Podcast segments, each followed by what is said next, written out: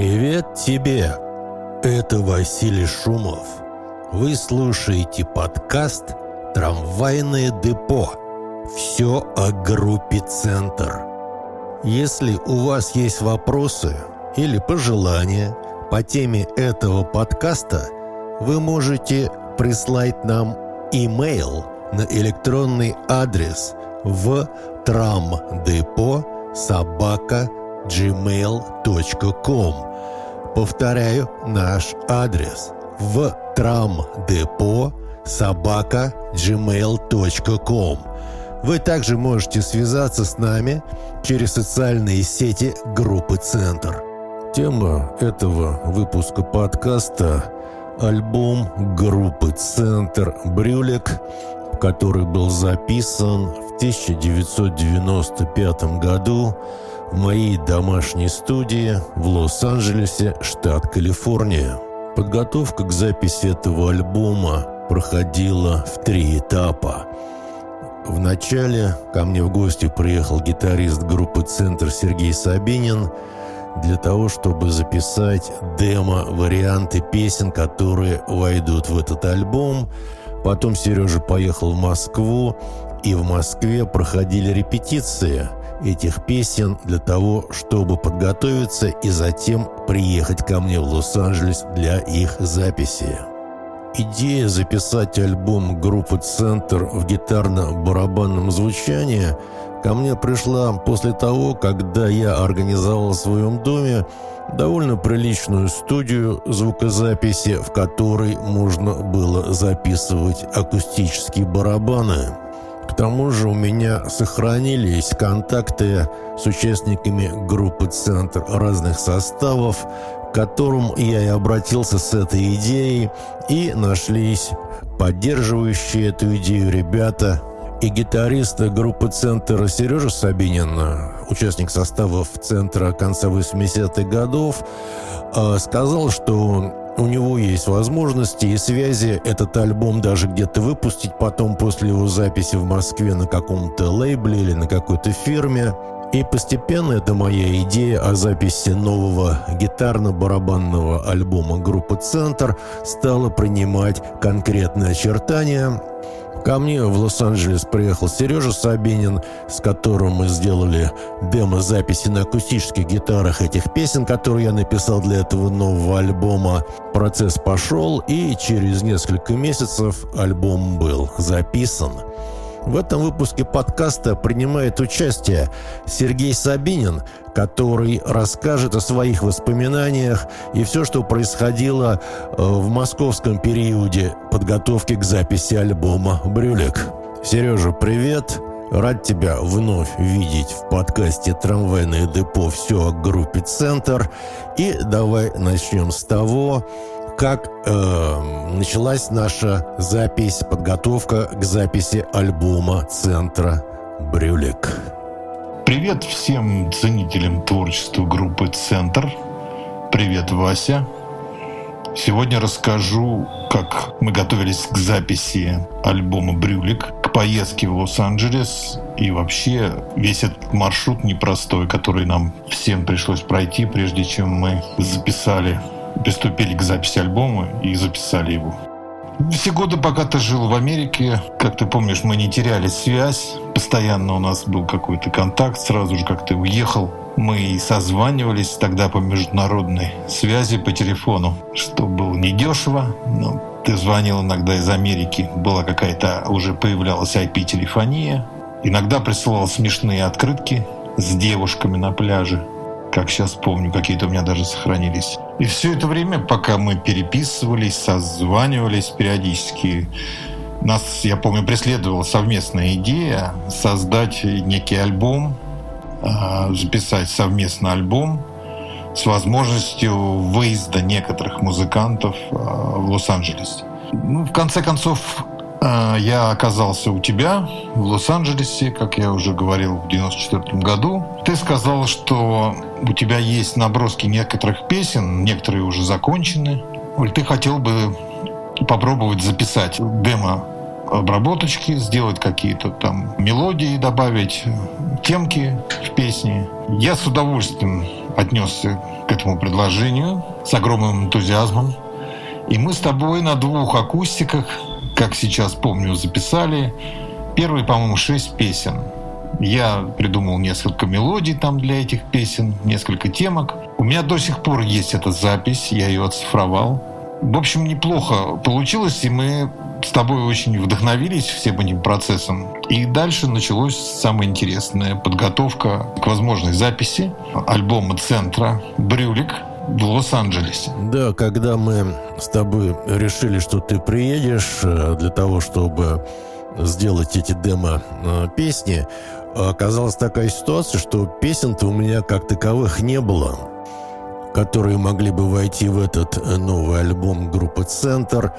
А ситуация тогда находился такой, что вот я только что записал альбом «Голливудский Василек». И песни на этом альбоме «Голливудский Василек» я сочинил на акустической гитаре. И эм, стояла у меня рядом эта акустическая гитара, и я думаю, ну что же, нужно с нуля для нового альбома группы «Центр» записать совершенно новые песни. И получилось так, что я погрузился как бы в такую, ну, психологическую ситуацию, если можно так сказать. И буквально дней за 10 я вот одну за одной написал вот эти песни, которые в конце концов оказались э, на альбоме «Брюлик». И вот та такая скорость, с которой я все это сочинил, мне напомнила ранние-ранние записи группы «Центр», особенно вот альбом «Стюардесс летних линий». Я тоже помню, что вот песни для того альбома я сочинил очень быстро. В процессе осуществления записи в Лос-Анджелесе, когда мы с тобой у тебя записывали все эти песни, я уже себе представлял характер песен. Песни были отличные, мне очень нравились, бодрые, глубокие. А, я понимал, как, уже видел себе картину, как это может выглядеть аранжировочно, и ты тоже понимал. Мы с тобой обсудили, кого из участников мы можем привлечь, кто выразит тут желание, скорее всего, проучаствовать в этом проекте. И от, я отправился назад в Париж. Как я помню, я пробовал у тебя, наверное, недели две, может, чуть побольше. Вернулся в Париж, отпраздновал Новый год, там Рождество, как сейчас помню. И потом по возвращению в Москву началась длительная работа по подготовке к репетициям. И когда мы обсуждали, как вот в Москве с музыкантами, которые ну, играли в разных составах центра, а, будут проходить эти репетиции на основе вот этих демо-записей, которые мы сделали на акустиках у меня в Лос-Анджелесе, я как бы выразил, ну, не то что условие, но пожелание, причем довольно-таки такое конкретное пожелание, что время от времени мне нужно получать э, результаты этих репетиций, то есть чтобы вы там записали на какой-то кассетник, ну, на любой носитель, и по телефону я мог послушать, что есть какие-то результаты, а не просто разговоры, что вот мы репетируем, все хорошо, Вася, все нормально, мы приедем писаться. По возвращению в Москву из Парижа я сильно одухотворенный и вдохновленный поездкой к тебе в Лос-Анджелес и записью на акустических гитарах этих песен э, начал быстренько собирать коллектив музыкантов, которые могли бы принять участие в этом процессе. Первый, кто подключился, был Женя Тихомиров, бас-гитара, который в последующем, в общем-то, э, помог осуществить все, что э, планировали сделать, то есть запись альбома, выезд в Лос-Анджелес и так далее. А, в общем-то, он был моим, моей правой рукой во, во, во всей московской э, ситуации по организации репетиций, выезда, процессов, даже финансирования и так далее и тому подобное. Для тех, кто не особо осведомлен о составах группы «Центр» разных лет, хочу упомянуть, что Женя Тихомиров был бас-гитаристом группы «Центр» конца 80-х годов, участвовал в записях альбома «Дитятя» и «От звонка до звонка», ездил на многочисленные гастроли группы «Центр», э, на промо-тур во Францию и Бельгию. Альбомы сделаны в Париже. Также Женя Тихомиров был гостем одного из выпусков подкаста трамвайное депо «Все о группе «Центр». Я предлагаю всем, кто интересуется группой «Центр», послушать этот подкаст с участием Евгения Тихомирова. Потом подключился Леша Локтев. А, на барабанах мы взяли Игоря Иванковича, с которым я много играл, а, в том числе и студийно. А, он очень хороший барабанщик. Тогда было немного барабанщиков хороших. В первую очередь, я помню, мы рассматривали, до Игоря мы рассматривали, я приглашал Мишу Митина, замечательного совершенно музыканта и прекрасного человека из группы «Вежливый отказ». А, но как-то почему-то у нас не очень с ним получилось, потому что он, э, во-первых, был по времени, у нас не совпадали там временные слоты по репетициям, а во-вторых, он э, в то время был очень занят э, с каким-то своим другим музыкальным проектом. В общем, в результате мы пригласили Игоря Иванковича. Ну и, конечно же, самым, одним из самых больших энтузиастов происходящего и человеком, который тут же влился в коллектив, был, безусловно, Валера Виноградов, вот, э, гитарист тоже центра еще с самого начала, с первых дней группы, так же, как и Леша Локтев, который, по-моему, еще даже в трех семерках играл. Вот таким веселым составом, то есть я, Сергей Сабинин, гитара, Евгений Тихомиров бас, Валера Виноградов гитара, Игорь Иванкович ударные, и Алексей Локтев клавишный, мы приступили к домашним репетициям. Сначала у меня дома. Ну, понятно, что Игорь, поскольку он был очень высоко профессионален уже тогда, он просто приезжал, приезжал ко мне и просто присутствовал, слушал э, песни, привыкал к ним и так далее. А вот. Леша больше тоже там что-то музицировал на маленьких клавишах, я помню. Я тогда снимал квартиру на Павелецкой. А мы на, с Валерой на двух гитарах, и Женя там на басу потихонечку там все подготавливали уже к э, живым репетициям. Предстояло найти репетиционную базу, которую мы впоследствии нашли. Вот этот процесс с самого начала, он был тоже очень интересным, потому что, конечно же, было очень много творческих идей у всех. И все были очень хай, как говорится, вдохновленными перспективой а, записи альбома в Лос-Анджелесе и э, мы много обсуждали, спорили, брейнстормили, там играли. У меня даже какие-то кассеты остались аудио, потому что мы записывали все эти репетиции на аудиомагнитофон. У меня на кухне стоял такой двухкассетничек. Вот. И, э, по-моему, какой-то Sony или что-то еще. И мы прямо через микрофон на него записывали это все. И все верили в перспективу, и все получалось, в общем.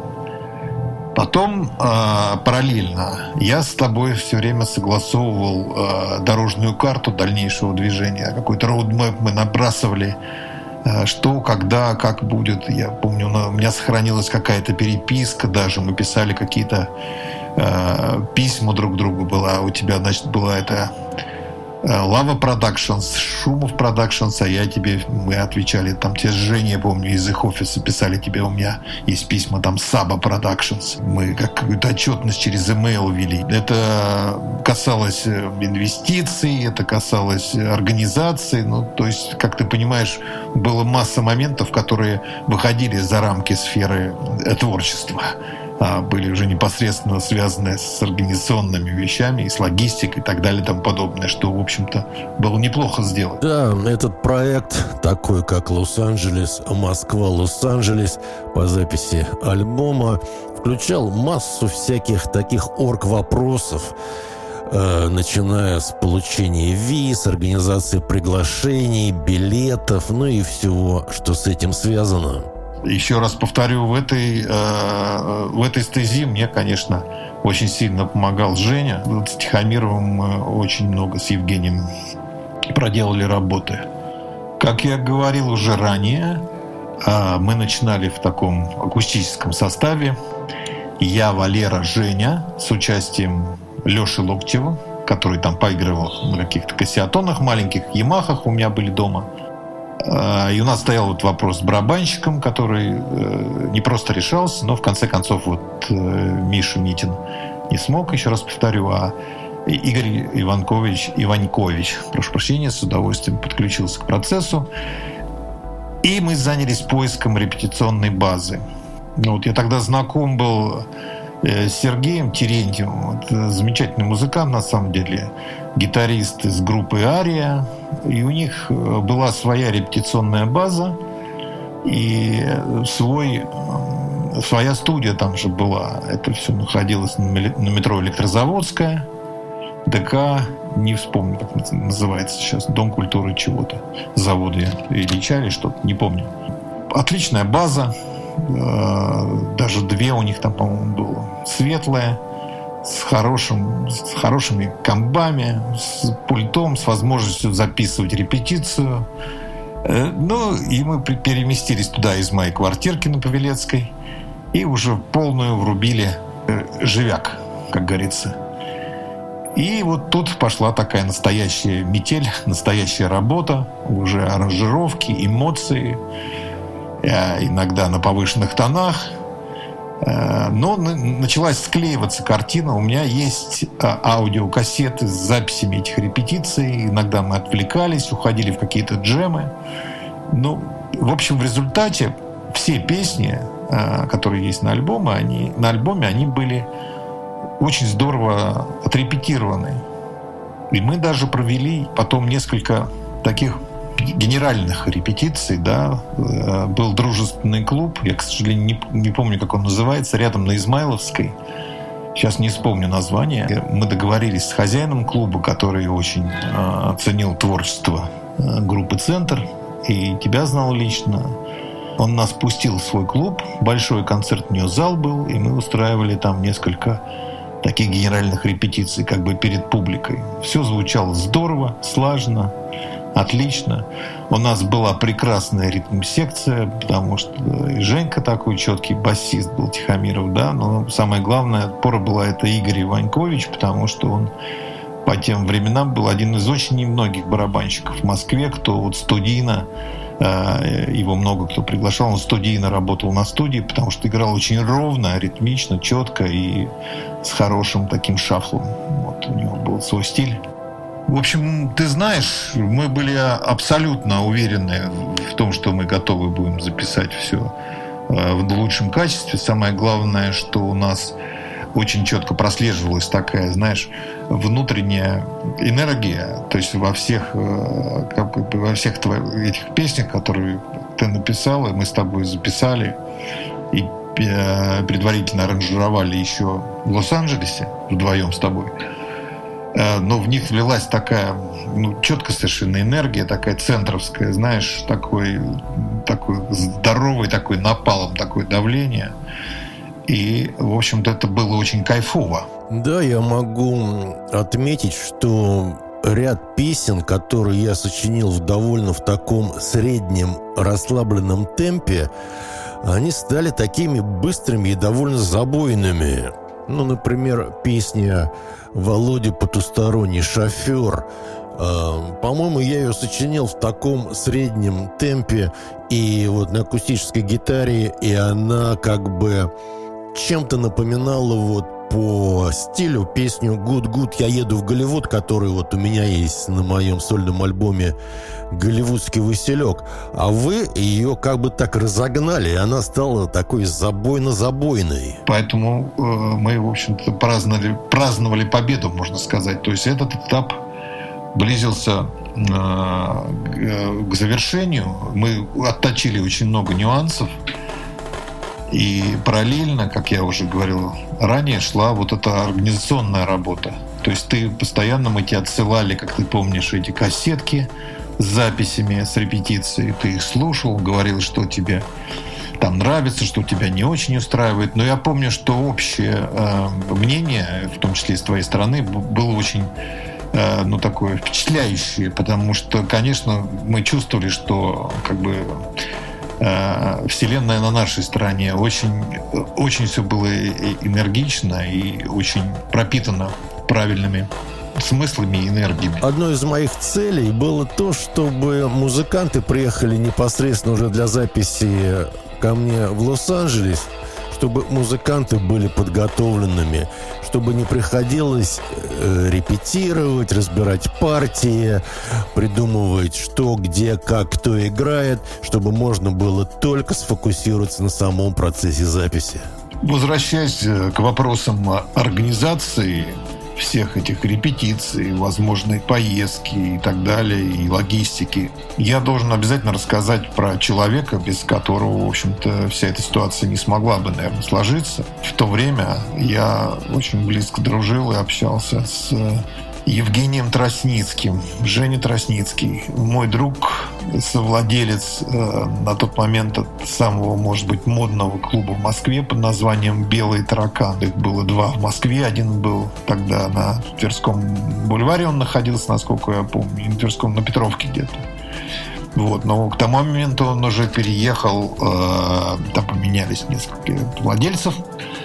И он переехал на улицу маршала Рыбалка, как я сейчас помню. И это было очень известное место. Там сталкивались в, в кипучие 90-е очень интересные личности. Там была и творческая какая-то элита, тогда еще существующая какая-то там какая-то интеллигенция, а, какие-то криминальные элементы, и, в общем, и модели, и селебрити наши отечественное и бизнес, конечно же. В общем, там такой был серьезный микс. И в этой всей ситуации э, Женя был очень яркой фигурой, он был моложе меня, замечательный человек. Он как-то проявил очень большое внимание к творчеству группы «Центра», ко мне. У нас с ним были прекрасные отношения. Это время было связано вообще с великим таким переломом во всем, что было вокруг нас в жизни. То, что я говорю, это были 90-е. Э, был там еще такой э, Ваня Маков, Иван Маков, тоже известная личность, который потом открыл клуб «Бедные люди», тоже очень известный в творческой э, среде тех лет, среди художников, музыкантов в основном. Долго просуществовал, и там было много концертов, выставок и так далее. В общем, Женя дал мне понять четко, что он готов профинансировать всю эту нашу историю с Лос-Анджелесом, э, с записью альбома там. И, соответственно, вся, э, вся деятельность э, в Москве, она осуществлялась на спонсорские инвестиции, скажем так, вот, Евгения Тросницкого. Я должен его поблагодарить. Я думаю, что все ему очень из нас благодарны, потому что без него это, без его внимания и чуткости ничего бы не сложилось. Он также даже финансировал, мы какие-то майки выпускали с группой «Центр», «Центр Лос-Анджелес», там, «Брюлик» туда-сюда. Ну, эту всю часть олицетворял э, Женя. Это его заслуга, он верил, это его внимание, он не просто верил, он нас всех собирал, возил к себе на дачу, там разных было много ситуаций. Мы репетировали даже пару раз, по-моему, у него на даче дома, там, насколько я помню. Выезжали, это был яркий этап, так, в то время тогда еще были друзья у нас, э, которые нас возили на французскую дачу в Серебряный Бор, мы там играли. В общем, это было интересное время и непростой этап, и очень много было организационных вопросов, э, которые в результате Евгений Тросницкий э, помогал решать и финансово, и своим участием. Поэтому, э, в общем, ему большое спасибо, я думаю, что от всех нас. Сереж, а как проходило дело вот непосредственно в Москве с получением виз в американском консульстве? Потому что это такая как бы притча во языцах получения визы для поездки в США, потому что кому-то давали визы, кому-то не давали визы, кому-то там откладывали получение визы. Расскажи, пожалуйста, как у вас проходил этот момент, потому что я знаю, как это все материализовалось, но расскажи о своей стороне процесса получения визы в Москве. Вопрос получения визы американской стоял очень сурово в то время. То она давалась всем, то не давалась никому. В общем, в тот момент, когда мы собрались ехать э, в Лос-Анджелес, э, оказалось, что визу получить американскую практически невозможно. А надо было еще учитывать, что один из членов нашего коллектива, э, один из участников нашего коллектива, я бы так сказал, да, немаловажных. Леша Локтев Алексей. э, недавно пребывал в местах не столь отдаленных, как говорится. Вот, поэтому у него в паспорте стоял штамп. И нам сказали, что получить визу, ну, за сто процентов нет. Мне было проще, потому что у меня была уже многолетняя виза, там стояла американская, я уже к тому моменту два, ну, минимум два раза был в Америке. Ну, у всех остальных участников тоже не было проблем, потому что все выезжали куда-то в Европу или что-то, не переживали. Но с Локтевым была проблема. И каково же было э, наше удивление, когда мы сначала поняли, что, в общем-то, мы находимся в безвыходной ситуации. И потом э, Женя через наши школьные связи и через э, свою э, будущую жену э, Милу вышли мы на э, канадского посольства. И вот через военного атташе канадского посольства мы получили визу для нас всех без всяких проблем. Э, я до сих пор рассказываю этим многим своим знакомым, мне просто никто не верит. Но вот, как бы я говорю, удача была на нашей стороне, и проведение в том числе на нашей стороне, потому что энергия, которая вот влилась в эту музыку там, альбома центра Брюлика, она видимо, э, любые стены пробивала. Ну, плюс, конечно, у нас и самих энергий хватало, мы проходили через любые э, пороги, как через э, воздушные просто ширмы. Как ты помнишь, мы получили э, визы, все отлично, покупаем билеты, и по какой-то причине ты вдруг мне звонишь и говоришь, что Сережа, Леша Локтеву сюда прибывать не стоит. Не могу сказать, с чем это было связано, потому что, в принципе, Леша был готов к поездке. И, в общем, в самые последние дни выяснилось, что Локтев не летит в Лос-Анджелес. Это было не просто урегулировать, потому что, конечно, все настроились, и без него это было сложно. Была масса партий отыграна там, отрепетирована, и вдруг такое кардинальное решение с твоей стороны. Ну, если было такое решение, значит, деваться было уже некуда. У нас были на уже практически билеты на руках. А, его Лешин билет пришлось отменить. И мы в составе Сергей Сабинин, я, Евгений Чехамиров, Валерий Виноградов – и Игорь Иванко, Иванькович отправляемся, мы едем в аэропорт Шереметьево для дальнейшего вылета в Лос-Анджелес. Переполненные чувств, энергии, будущих свершений, потому что мы абсолютно готовы ко всему в плане работы и записи альбома. Приезжаем в аэропорт Шереметьево. И при проходе паспортного контроля выясняется, что у нашего Игоря Иваньковича вчера закончился или должен завтра закончиться загранпаспорт. Вот тут мы все, конечно, сели в лужу, мягко говоря. Потому что непонятно, что с этим можно сделать, но нам просто категорически говорят, что человек просто не сможет вернуться по этой причине, выпустить его не могут из страны.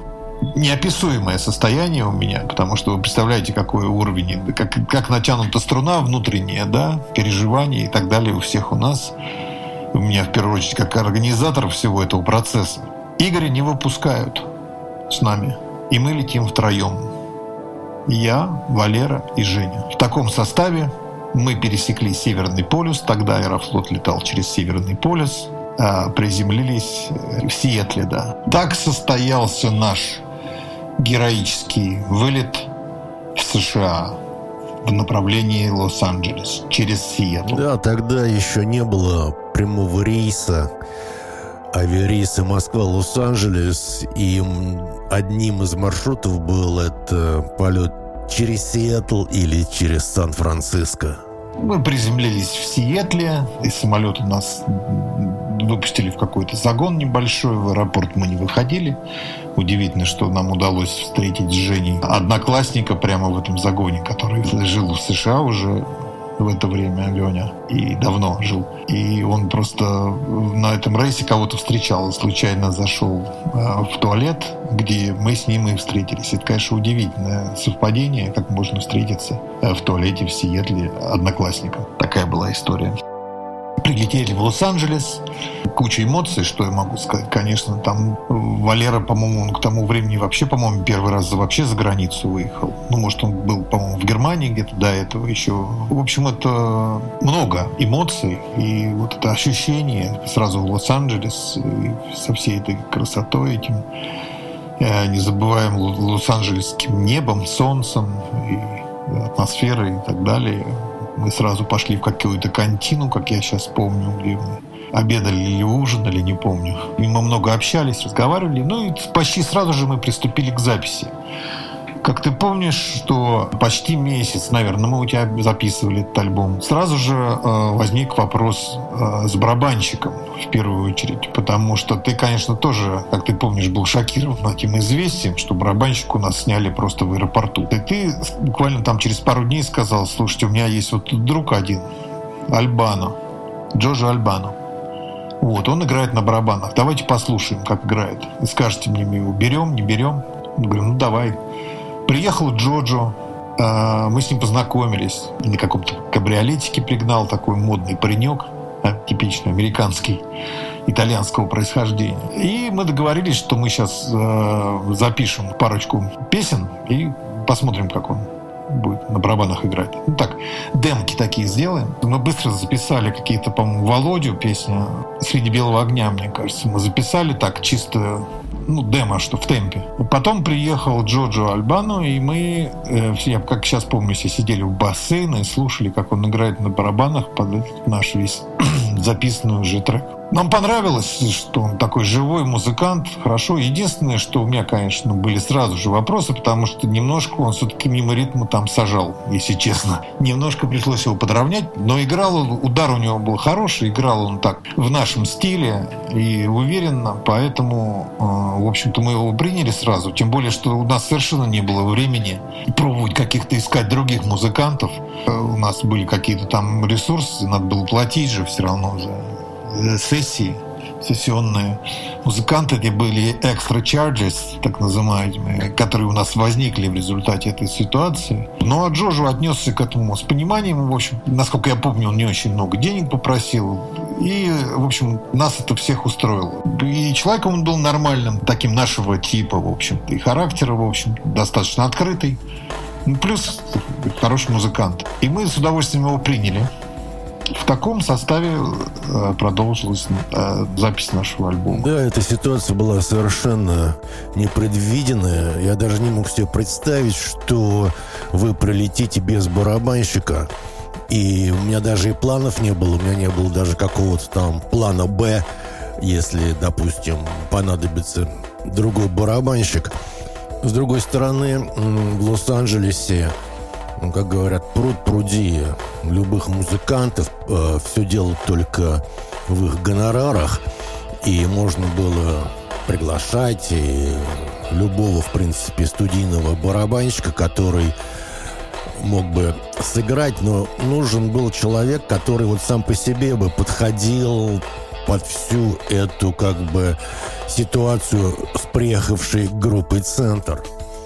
А с Джоджо я познакомился в начале 90-х, когда у меня была группа шумов, и я играл в разных клубах Лос-Анджелеса. А Джоджо был барабанщиком тоже в одной из групп Лос-Анджелеса, которая называлась God Gift to God. И они так активно выступали, искали рекорд-дил. И я несколько раз с ними даже играл э, вот в один и тот же день в каком-нибудь клубе среди, значит, вот э, выступающих составов. И я с ним подружился, а потом он работал э, в ряде клубов звукорежиссером, в которых я также выступал. И поэтому Джорджи, он человек примерно нашего возраста был, и он не студийный музыкант, то есть он э, из реальной рок-группы. А у нас э, по ситуации была как такая рок-группа, которая воссоединилась для записи альбома. То есть это был просто не, не набор каких-то студийных музыкантов или музыкантов, которые друг с другом только что встретились. И поэтому чисто по-человечески я считал, что Джорджи будет наиболее удачным вариантом Результатом появления Джо-Джо в нашем коллективе также явилось то, что некоторые аранжировки э, наших песен альбома «Брюлик» э, тоже подлежали некоторым изменениям, потому что, конечно же, у Джоджо э, своеобразный был стиль игры, что-то мы подозменили. Вот, в процессе много, я помню, спорили, были у нас, в общем-то, и такие эмоциональные выходы силы в процессе. Ну, это нормальный творческий процесс, но в результате э, вот э, получилось э, видоизменены, я помню, были немножко по аранжировкам песни «Среди белого огня», некоторые изменения были в песне «Володя». Расстройственность была изменена у нас, она была более ритмична. А, здесь мы из нее сделали такой, я не знаю, я сыграл там на четырех акустических гитарах, как сейчас помню. Наложил еще какие-то маракасы, я помню, и вообще такая полурумба-самба такая получилась. А, у нас это было совершенно в другом все варианте. А, у нас это была более такая ритмичная в стиле центра композиция. Получилось отлично. Я, в принципе, доволен такому решению было аранжировки. Плюс, э, конечно, очень сильно изменилась первая песня, несмотря на тишину. Потому что именно я помню с нее Джоджо Альбана начал э, записывать свои сессии ударные. И я помню, что мы тогда решили, что у него такой вот тяжелый удар с оттяжкой, такой более медленный, ему удается лучше. Джоджо такой был более оттяжный барабанщик, типа, наверное, Чарли Уотса из Rolling Stones. Можно так сравнить вот с его с оттяжкой с такой. Поэтому песня, несмотря на тишину, она э, аранжировочно в плане темпа, в первую очередь, она изменилась. Э, а еще сверху наложился Fast Freddy. Универсальный такой музыкант и универсальный гитарист, на самом деле, играющий в разных стилях. Ну, человек, обладающий такой э, многогранной школой понимание игры на гитаре вообще. С великолепным чувством юмора человек, очень веселый, обаятельный, смешной. Великолепный музыкант, гитарист, в том числе э, знаменитого в нашей стране проекта Спайра Джайра. Это такой э, джаз-роковый 80-90-х, 80-х был э, коллектив Человек был замечательный, ты с ним играл вместе в хоккей. Я ездил, помню, на ваши матчи иногда смотреть, как вы там играете. Так вот, Fast Freddy в результате, когда мы уже закончили всю запись и улетели в Москву, мы с тобой разговаривали по телефону, и ты тогда меня спросил, говорит, Сереж, я думаю, что надо привлечь, чтобы чуть-чуть разбавить всю нашу вот эту вот массированный наш удар какой-то каким-то лоском таким. Я говорю, я тоже, тоже об этом думал и вот просто не понимал, как... Давай Фредди позовем, давай позовем Фредди. И Фредди так отлакировал нам весь альбом, честно говоря. Вот много где он там... Не, не могу сказать, что очень, очень много играл, но прям вот точно всегда там, где надо и что нужно. Поэтому получилось замечательно, и он оставил незабываемую память. Я знаю, что он играл с тобой на других многих проектах. Ну, в общем, Э, человек был э, уникальный совершенно и незаурядная личность абсолютно. Да, это еще раз как бы подчеркивает вот эту мою мысль, что во время записи альбома, если альбом записывается группой, а не просто каким-нибудь, скажем, вокалистом, который набрал себе аккомпанирующий состав на запись, очень важно, чтобы люди были ну, с друг с другом как-то совпадали, чтобы была хорошая атмосфера, что можно было анекдот рассказать, от которого там кто-то не убежит домой и закроется там, спрячется под одеялом и будет э, э, психовать по поводу того, что он услышал. Поэтому очень важно, чтобы когда ну, продюсер или музыканты сами приглашают других музыкантов участвовать в записи именно альбома группы. Поэтому очень важно, чтобы все люди, которые появляются, как бы добавляются к группе, очень хорошо сочетались по человеческим качествам, по мировоззрению, по чувству юмора, по взглядам на жизнь. И тогда может получиться очень-очень удачная запись. И эта удачная атмосфера, которая складывается во время записи, во время студийной работы, она будет присутствовать на альбоме и будет передаваться слушателям. Наша творческая командировка потихонечку подходит к концу, завершается. Мы, в принципе, идем по времени, несмотря на все э, какие-то кочки на пути следования, типа отсутствие барабанщика в нужное время и некоторые споры по поводу того или другого момента аранжировки. В общем-то, мы следовали, э, соответственно, нашему таймлайну и прописанному заранее там нашему какому-то дорожной карте нашей. В общем, отличное настроение. Каждый вечер мы отправляемся после рабочего дня куда-нибудь на ужин или едем куда-нибудь в какой-нибудь Топенге Кэньон или на пляж погулять. Присутствие того, что совершена большая работа, а надо понимать, что тогда это же не современное время, и даже маки, которые мы имели, ты в США, я в Москве, они еще были не такими быстрыми, не так много было софтвера, и мы в общем-то, полностью немножко опустошенные внутренне, мы поняли, что мы, в общем, отдали в эту вселенную огромный, э, огромный шар сгусток энергетический, и были очень довольны работой все, я помню, ты тоже.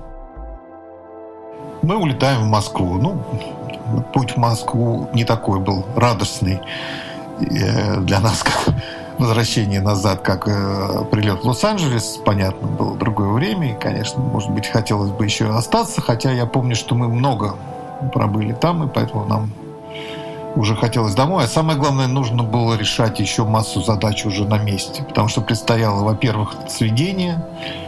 Ты несколько раз делал сведения, как ты помнишь, присылал потом мне в Москву, как это получалось. Я делал какие-то свои пометки ставил какие-то свои, э, э, отправлял тебе назад свои фидбэки, ты, соответственно, этим фидбэком что-то менял, какие-то балансы, какие-то звуки, что-то. Да и в конце концов получилось то, что мы, в общем-то, имеем на сегодняшний день.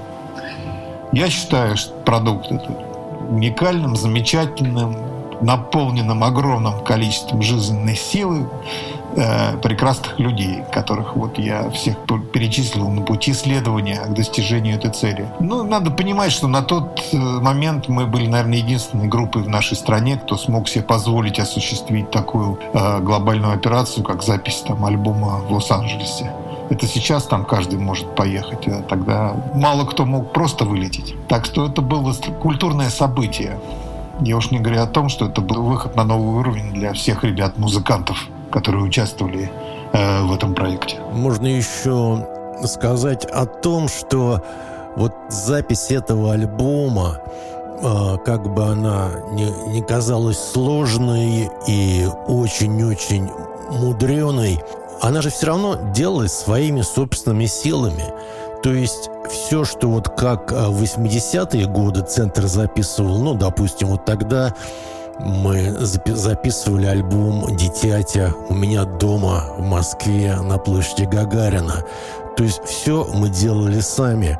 И альбом «Брюлик», хоть он был записан в Лос-Анджелесе, но все равно он был записан в моей домашней студии – не было привлечения никаких э, сторонних мощностей, каких-то сторонних людей, никаких э, сторонних э, незнакомых э, акул шоу-бизнеса Лос-Анджелес и так далее. Поэтому это стопроцентный альбом группы «Центр», созданный своими силами. Вернулись в Москву, отдышались после жарких солнечных лучей Лос-Анджелеса и приступили к осуществлению плана по реализации альбома, по его изданию. Параллельно ты тогда помнишь, да, ты делал вот эти mixing and mastering, так называемые, то есть ты сводил, какие-то варианты скидывал мне, тогда это все было через почту, через DHL, отправлял мне кассеты, я слушали мы тут с ребятами, отправляли те комментарии, и так далее. В конце концов финализировали это все дело, был готов мастер. В то время я дружил с э, одним из руководителей крупнейшего на тот момент бренда в России, такой был ОРТ Records, и руководил им мой друг э, Михаил Грязнов, Миша Грязнов. И он сказал, что мне интересно, я возьмусь за издание этого альбома. Вот мы обсудили с ним какой-то гонорар, он не очень был большой, насколько я помню. И после этого постепенно начались э, как бы череда переговоров по поводу реализации этого альбома, такого как оформление, так далее и тому подобное. И э, я передал мастер альбома Михаила Грязнова, и альбом вышел тогда на аудиокассетах потому что такие э, носители аудиоинформации, как CD, это компакт-диски, еще не присутствовали в масштабе на нашем рынке, только из-за границы там привозили какие-то альбомы. Поэтому основная информация расходилась только на кассетах. Кассеты продавались везде, в каждой палатке. Палаток был миллион, и магазинов было миллион, и все это миллионными тиражами раскупалось, потому что было дешево, доступно и в то же время имело какое-то оформление, там какой-то дизайн и так далее и тому подобное. Издали пластинку. Пластинка вышла на, еще раз повторяю, выпущена была компанией ОРТ Records. Спустя некоторое время я помню, что ты прилетел в Москву, мы встречались, еще тогда был жив Евгений Головин, Евгений Всеволодович. Я помню, что я передал тебе первые там пачку этих кассет первого издания. И потом альбом стал жить уже своей жизнью. Дальнейшая история альбома, я думаю, ты можешь рассказать сам слушателям, потому что потом ты переиздал этот альбом на CD, уже на Союз Records и так далее. Но история переиздания альбома «Брюлик» на компакт-диске на лейбле «Союз Music», она довольно хорошо всем известна, кто интересуется группой «Центр». Альбом был переиздан э, с другим дизайном, отличавшимся от того, который был на кассете, который выходил в 90-е годы, о чем Сереж ты только что рассказывал. И оформителем альбома «Брюлик» компакт-диска был Сергей Сенцов, дизайнер, который оформлял многие альбомы центра, которые переиздавались и были новые альбомы, и выходили на лейбле «Союз Music». И когда мы с Сергеем Сенцовым обсуждали идеи дизайна э, альбома «Брюлик», то Сережа предлагал какие-то варианты, и я его попросил, чтобы он поставил на лицевую сторону компакт-диска фотографию участников записи. Я посмотрел в своих фотоархивах и нашел несколько фото, сделанных во время записи альбома «Брюлик» во дворе моего дома в Лос-Анджелесе, и одна из них – была размещена на лицевой обложке с участниками группы «Центр», те, кто принимал участие в записи Брюлика. Сереж, ну мы вроде как бы восстановили хронологию и основные события, которые сопровождали запись и выпуск альбома «Брюлик» в 94-95 годах. Сереж, ну давай тогда будем заканчивать нашу беседу. И давай скажи что-нибудь на прощание по поводу альбома «Брюлик». В заключение хочу сказать, что это, конечно, была огромная работа, очень интересная, но событийность была настолько насыщенная, настолько было много всего, что я до сих пор спустя уже, можно сказать, 30 лет – я помню некоторые детали, как вчера. То есть э, я помню некоторые дни целиком, там, записи, сессии, репетиции, организацию все, всех этих путешествий, логистики, выпуск маек, переписки, там, как мы общались, репетировали. То есть это огромная, это интересная часть э, творческого пути моего точно совершенно. Я думаю, что ребята со мной, которые участвовали тоже все согласятся. Ну и думаю, ты тоже. На этом, наверное, все. Дорогие друзья, всем спасибо за то, что слушаете подкаст, посвященный выпуску альбома группы «Центр» «Брюлик». А, Вася, тебе тоже благодарность, спасибо, что ты ведешь эти подкасты. Я надеюсь, что я интересно рассказал вам свою часть этой истории. Желаю всем хорошего настроения. Ребята, слушайте музыку. Группа «Центр». С вами был Сергей Сабинин. Всем пока. Сереж, большое тебе спасибо за твои воспоминания. А особенно было интересно, я сам кое-что узнал впервые, как у вас дела проходили в период московских репетиций и московской части подготовки к записи альбома группы «Центр Брюлик». Альбом «Брюлик» э, выходил на лейбле «Союз Мюзик» на компакт-дисках. В 90-е годы выходил на кассетах. Компакт-диски и кассеты, кстати говоря, можно до сих пор купить не только на онлайн-площадках и маркетплейсах, но и в каких-то таких бутиковых музыкальных магазинах. Также альбом «Брюлик» можно послушать э, на цифровых музыкальных порталах, таких как Apple Music, Spotify и других. Это был выпуск подкаста «Трамвайное депо. Все о группе «Центр», посвященный альбому группы «Центр» «Брюлик». Если у вас есть вопросы, по теме подкаста «Трамвайное депо» о творчестве группы «Центр», вы можете их присылать на почтовый адрес в трамдепо собака gmail.com. С вами был Василий Шумов, подкаст «Трамвайное депо». Спасибо за внимание, всего наилучшего и до новых встреч в трамвайном депо.